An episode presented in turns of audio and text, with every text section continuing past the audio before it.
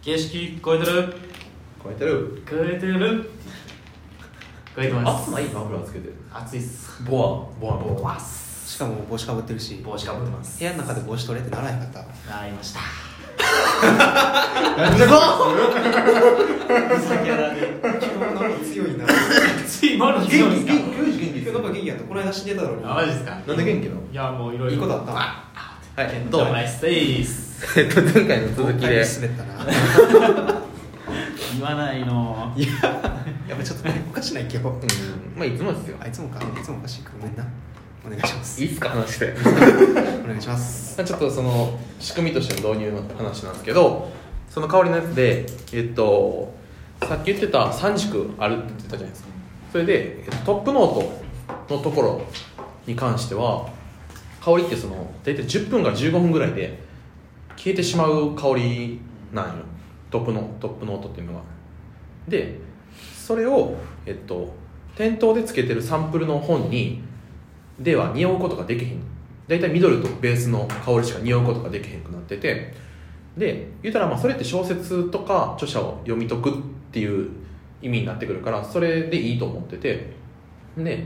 トップノートを書こうと思ったらえっとまあちょっとここの、えっと、あれに関しては確定じゃないけど本その買ってもらった本もしくは、えー何かしらの、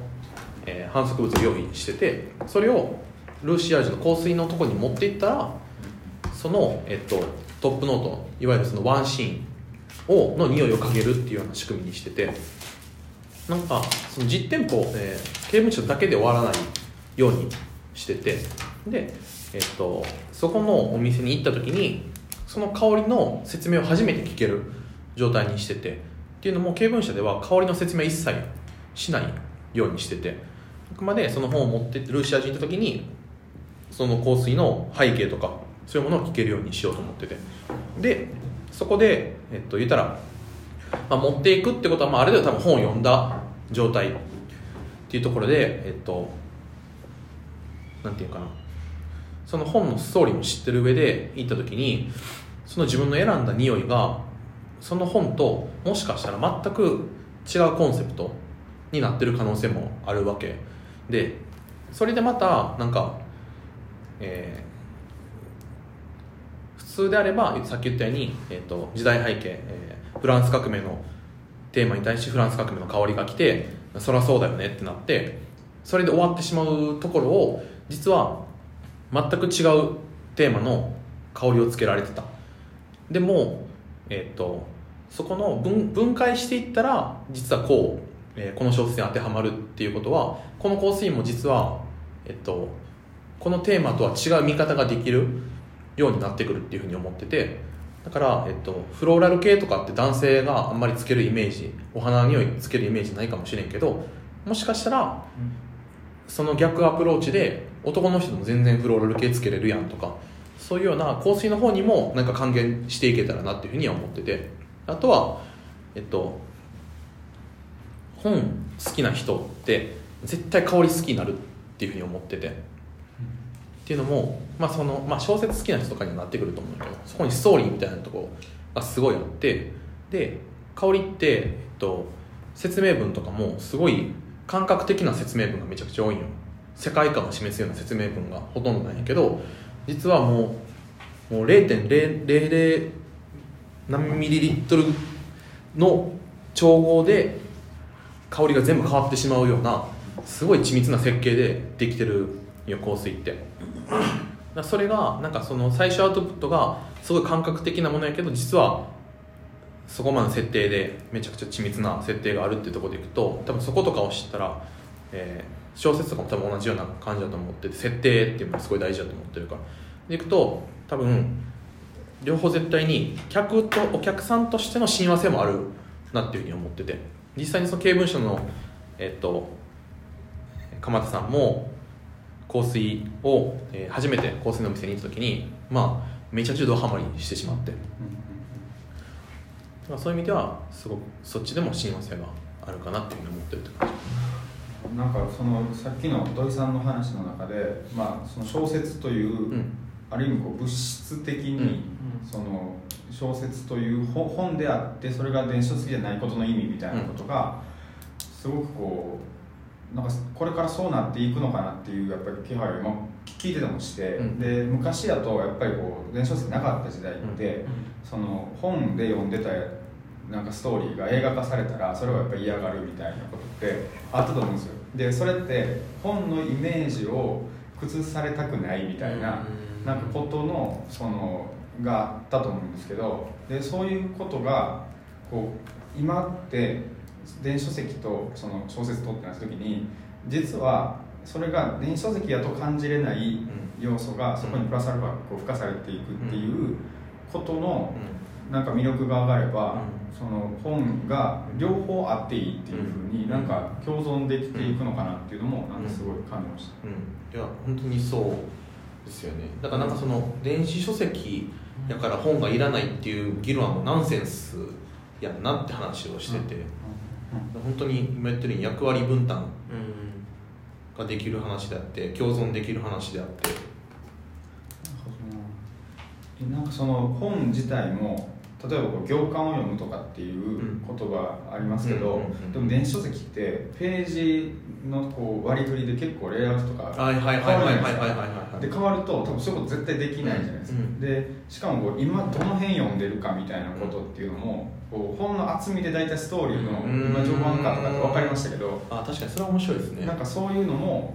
その本やとまあなんか数値とかパーセンテージでは出ますけどなんか全然こう身体的なものとしては出てこないっていうのがある中でなんか香りの話されるだけでもうちょっとその本が物質であることの意味をうん。逆にこう掘り下げたくなっちゃうというかなんかそれがすごいこう面白いなって思いましその今のページがうん。何ページ残ってるかみたいな話多分鎌田さんに言ったらそれでイベントしたいって言うと思ういやその鎌田さん本当に本に対しての愛がすごくてでいろんな可能性を信じて今いろいろしかまだオフレコすぎて言えないこともいっぱいあるんですけどいろいろこれから仕掛けていこうとしてる人で多分行った時に多分お話ちょっとしてほしいんやけど鎌田さん。すごいいい人なんであユージあとかあるありました。すごい。そうですね。土井さんとは多分めちゃくちゃ話あるんでそう。そうな感じで。雰囲気がちょっと似てる雰囲気も似てますね。えでももうまさにめちゃくちゃ本好きなんやろなっていう感じです。知的ではい。めっちゃ素敵な人です、へー。なんかほんまになんかかっこいいっす。ー、おそう。早く会いたい。なあ。ほんまにそうです。でもあの情すごいいっぱい知識があるのに絶対マウント取ってこないんで。なあー。そうっす。なんか言う。かっこいいやん。そうですね。僕も思いました。あ。こんな俺らにちゃんと接してくれるという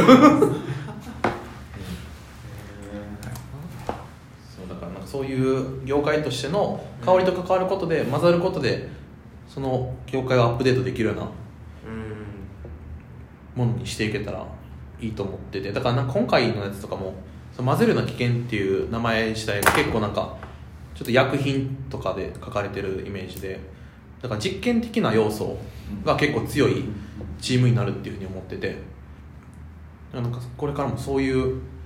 どうなるか分からんけどこれ多分業界にとっていいものに、うん、何何かしら影響を与えられるものになるであろうっていう評価基準だけは外さんかったらどこのねあれとでもうまくやっていけるんかなっていうふうには思ってて、そのためにはやっぱり多分香りっていうものをちゃんと客観的に見れる人が必要ででそれに対して違う業界からのつなぐための橋渡しする人らを今中村研究室のメンバーでやっていってるんやけどそこがなかったらえっと多分ほんまに何回も言ってるけどフランス革命のテーマにフランス革命の構成をつけることになっちゃうから。そうするとなんか、うん、あのさっき言った小説としての役割を果たすみたいな、えーそれぞれの役割を果たすために香りをつけるみたいな話とは全く違うなんかもっとファッション的な香りの扱い方になってしまうのかなっていうふうには思ってるから。ね。うん。らしくない。らしくないっすね今のね。だから実際店舗ではそこまで今のプロセスの話とかはせえへん。あくまで香りっていうところからどう感じ取ってもらえるかっていうところ。で何かしらノートとかそういうところで、まあ、ラジオでもそうなんやけど。そういうとこで興味持ってくれた人がこういうプロセスもあったって聞いてもらえればいいかなというふうに思ってて、だ今今度からは今度もしかしたら香水から本っていうアプローチも出てくるかもしれんし。なんかそういう本当香りって誰から誰でも入れる好き嫌いで判断できるものやから。それをいろんなとこに応用してちょっとなんかいろいろ仕掛けていけたら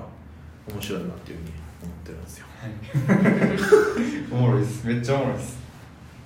ただあのあの重機担当が有事でもう本当そこの見せ方次第には滑イベント滑っちゃうからもし滑ったと思ったら全部有事のせい大丈夫です大大丈夫ですよ。大丈夫ですよ。まあ、まあ嘘やけど。でもあの絶対に面白いイベントになるんで面白いですよあのぜひ12月1日からスタートなんでぜひ皆さん来てください。体験してください。絶対面白いんで自信持って言うですねこれね。そうやね。いろんな人に告知しちゃってる。最後は有事だよ。有事次第この間百貨店の香水のうん。販売員の女性の人にもあの告知しましたから。ナンパじゃないですよ。仕事っすよ。っていう感じですね。面白いな、はい。じゃあ時間ですね番組が良ければいいねとリツイートお願いします、はい。12月1日ですね、はい。またよろしくお願いします。はい、はい。ありがとうございます。ありがとうございました